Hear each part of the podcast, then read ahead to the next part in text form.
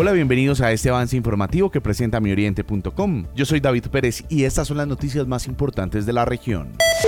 Cuatro capturados tras asaltar casino en el Peñol. Mayor José Claros, comandante del Distrito 5. La pronta reacción y sobre todo la información oportuna que brinda la ciudadanía permite interceptarlos mientras emprendían la huida y son capturados como tal con todos los elementos.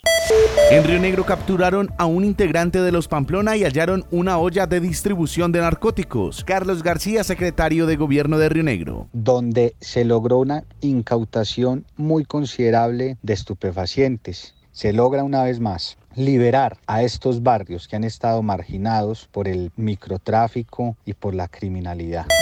El IMER Río Negro realiza el torneo eSport IMER 2020. Gisette Baena, gerente de la institución. Será nuestro último evento de ciudad, un evento también virtual, pero que queremos que la final sea de forma presencial eh, con todas las personas que lleguen hasta esta etapa. El santuario conmemoró ayer 182 años de vida municipal. Juan David Zuluaga, alcalde del municipio. Estamos celebrando los 182 años de vida municipal del santuario, un motivo de orgullo, de celebración para todos los habitantes del municipio, pero también para aquellos santuarianos que aunque no están en el territorio, tienen hoy la oportunidad de dejar en alto y muy grande el nombre del santuario.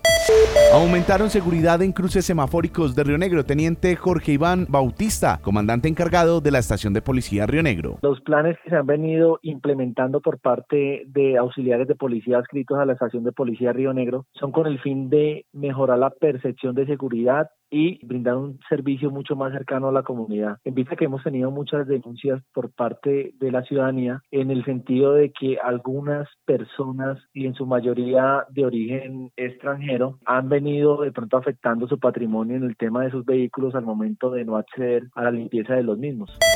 Hasta aquí este avance informativo. Recuerde que para más noticias nos puede visitar en www.mioriente.com. Yo soy David Pérez. Feliz viernes para todos. mioriente.com y la radio.